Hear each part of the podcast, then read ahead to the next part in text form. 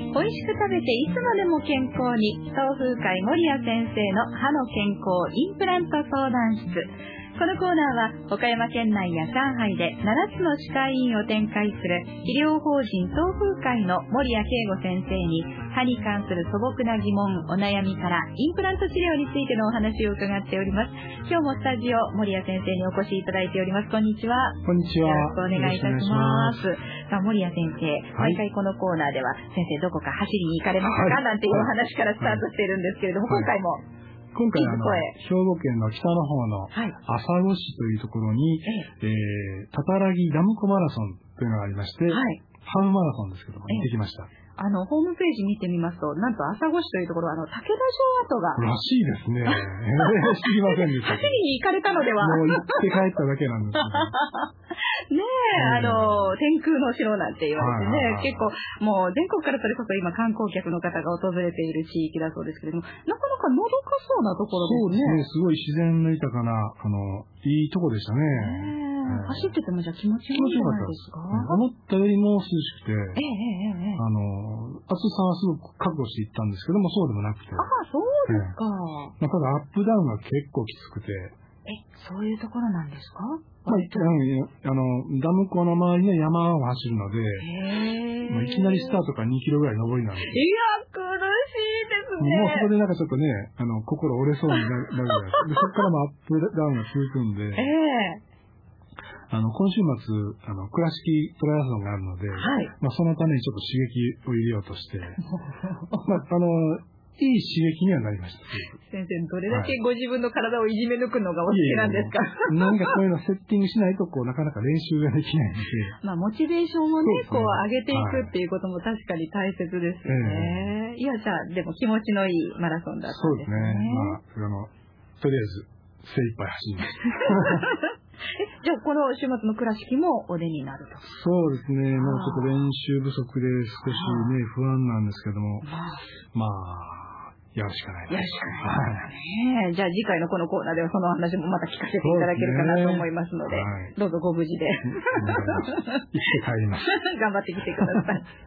さあ、あのメールが届いていますので、えー先生にまたお答えいただきたいと思いますが、えーラジオネーム、ぬえこどりさんからいただいておりましてね、こんなご質問なんです。え3歳くらいまでに虫歯菌に感染しなければ、一生虫歯に悩まされなくていいという話を聞いたことがあるんですが、これは本当なんでしょうかと。うーん、確かにその誰かからその、そういう細菌が、まあ、おお口の中に入るわけですね。で、一回定着すると、まあ、なかなか変わらないということなんで、はい。まあ、虫歯になりにくい人からね、そういうのを、あの、移ればいいかもしれないですけど、おただじゃあそのミュあの虫歯菌と言われるミュータンス菌が少ないから虫歯にならないか、あるいはその多いからなるかというとそうでもないんえ、ですね。そうなんですか、うんだからちょっと砂糖を取って、あのしばらく経つと国内から pH5.5 以下になるので、はい。あの歯は溶け始めるんですよね。ええで、唾液の干渉能というので、まあ、も元に戻るんですけども、はい。繰り返し、繰り返し繰り返し、あるいはその時間が長ければ、やはい。っぱり歯は溶けていきますよね。はだからそういったまあ食事の内内容にもよりますし、あとええフッ素の取り方にもよりますしね。あ。やっぱりフッ素はしっかり。そうですね。あのー、フッ素によってまあ虫歯も予防できますし、ええまあ、歯ができるときにフッ素がちゃんと入っていると、そのしっかりしたこのエナメル質ができるので、あの丈夫な歯ができるんですね。うーん。だからまあそういったものがあるので、細菌だけではないっていうことですね。いろんな要素があるんですね。そうなんですよじゃあ、そのすべての要素を排除したら、もしかしたらその3歳までに、そういういいお口を環境にしたら、一生虫歯に、そういうわけでもない虫歯になりにくいかもしれない。あそうなんですね確かにそれああ、はあるかもしれない。だからう幼ん少の頃っていうのはとっても大切といえば大切なんでしょうね。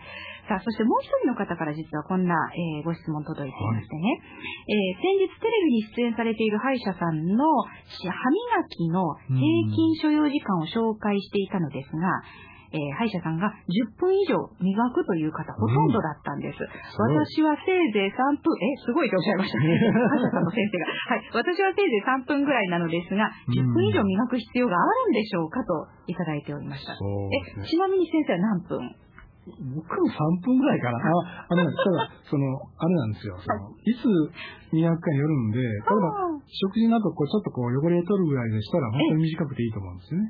食後は短めでも大丈夫。そう。1日1回、きちっとこう、磨け、磨いてやればいいので、はい。まあ僕の場合はその朝シャワー浴びながらこう、磨くんですけど、おお風呂とかでもいいですええ。し、あの、特に歯と歯の間にこう、毛先を入れてやって、こう、丁寧にね、はい。あの、ブラッシングする、はい。マッサージですね。ええ。で、こう歯磨きという言葉が、どうしてもこう磨くというイメージが強すぎるので、ええ。ええ同じとこばかりこうゴシゴシ、シャカシャカシャカシャカ皆さん磨かれてるんですけ意外と当たりやすいところをね、動かしてますね。ど、で歯がちびてしまうわけですはあ、。ねはあはあはおそんなこする必要もないので、あ、はい。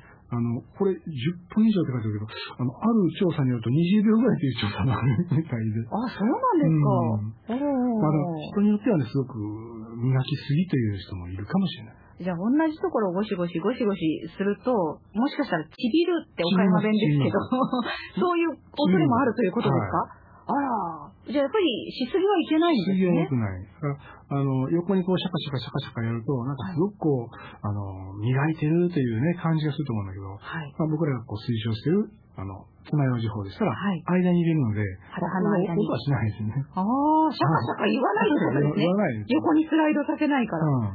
あらまあ。あの、私、歯と歯茎の間のあたりをこう、ちょっとこするのに、横にスライドさせてこう動かすように、うん小刻みに動かすスよクラうッにしてピるんでングす法よでもシャカシャカという音はしないですね。あ毛先が止まってるから。ーあ、そうなんですね。いずれにしてもシャカシャカするのは、だ、ダメ。やはりすぎい。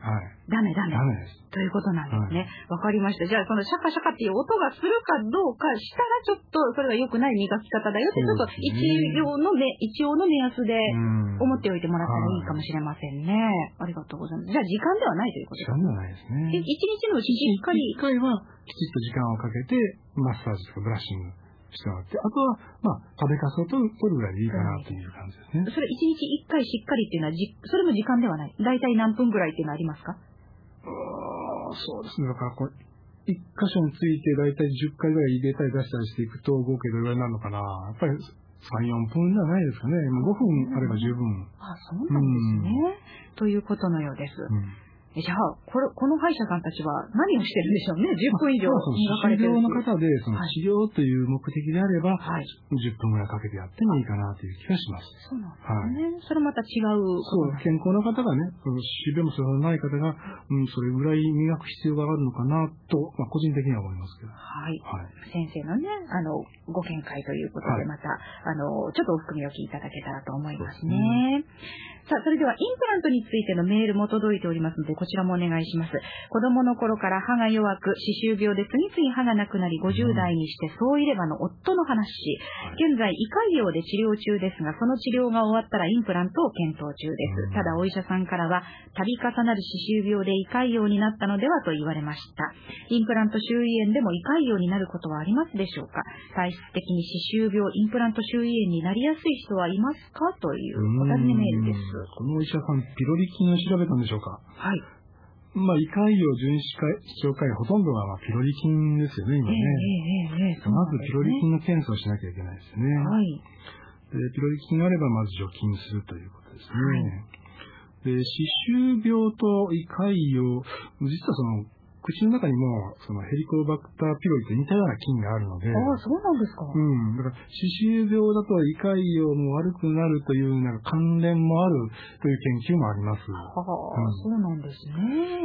うん。ただその、健康な、その、こういう菌の、国内の菌層の人は、えー、歯周病になるかっていうのは、それまたさっきの話と同じで、ええ。イコールじゃないんですよね。へえ。歯周病の人にはこういう菌が多いというのはあるんですけども。はい。で、まあ普通こう、うん歯周病はあまりはじはあの始まってない段段階では、球菌といって、まあ、丸い菌であるとか、はい。肝菌といって、まあそういうのがあって、まあそれは大したことないですね。あの、うんいいわばこう、平屋のような状態。はい。で、それこう、どんどん積み重なって、マンションのようになっていくと、その中に今まで住めなかった悪いばい菌が住むようになる。はあ、別の悪いそう菌そうそうが住みやすい環境になっていくんです土ねが。平たとか感じたとかいろいろこう入ってくるので、ああそうするとやっぱり歯周病になりやすいし、でそこにこう出血とかあると、さらにそういうばい菌が増えていくというへえ。ね。で、まあ、その、乳酸菌とか、あの、まあ、体にいい菌というのは実は鉄を必要としないんですよ。はい。で、こういう嫌気性菌とか歯周病菌というのは、あの、鉄が必要なんでね。ええ。要は出血があると非常にこう、あの、喜喜ぶ。ぶんです。うんはあ歯茎の状態が良くなって出血がなくなると、そういう歯周病菌がなくなっていくはい。という。で最近あの、プロバイオティクスとかプレバイオティクスとか言って、まあそういう乳酸菌とかえね、え飲むというのは、あの、そういう意味ではすごくいいんですいね。いんです。うん。ああ、なるほど。じゃあ、必ずしもその歯周病から胃潰瘍というイコールではないという。そうですね。ことですよねまあ関連はた多少あるかもしれないですうね。ん。まあ、なりやすい人というよりは、その、要するに鉄分が、えー、体の中に入ると、その時に歯周病とかになり、いやそれは歯周病菌、菌あ出血するところにはというところ。ああ、そういうこあとのなんですね。うん。潰瘍がある。口の、歯周病にも潰瘍があるんですよ。ああ、そうなん胃ですにねも。潰瘍があるんですね。はあ、になりやすいというそうですね状況になってしまうということなんです。そはれいははい決して体質ということではないということですね。胃潰瘍はピロリ菌。はあ、なるほど。ぜひ、あの、こういったね、あの、インプラントについて、まだまだ、あの、知りたいわという方、大勢おいでになると思いますので、無料相談会、あの、お気軽にどうぞお運びください。毎月行われておりますよ。岡山会場は、6月13日土曜日、今度の土曜日ですね、午前10時から、岡山県南部健康づくりセンターです。倉敷会場は来月7月11日土曜日午前10時から倉敷駅前アパホテルでそれぞれ開催です。インプラントについてもっと詳しくお話を聞きたいという方、ぜひご参加ください。森谷先生から直接お話を聞くことができます。インプラントの無料相談会へ参加ご希望の方は、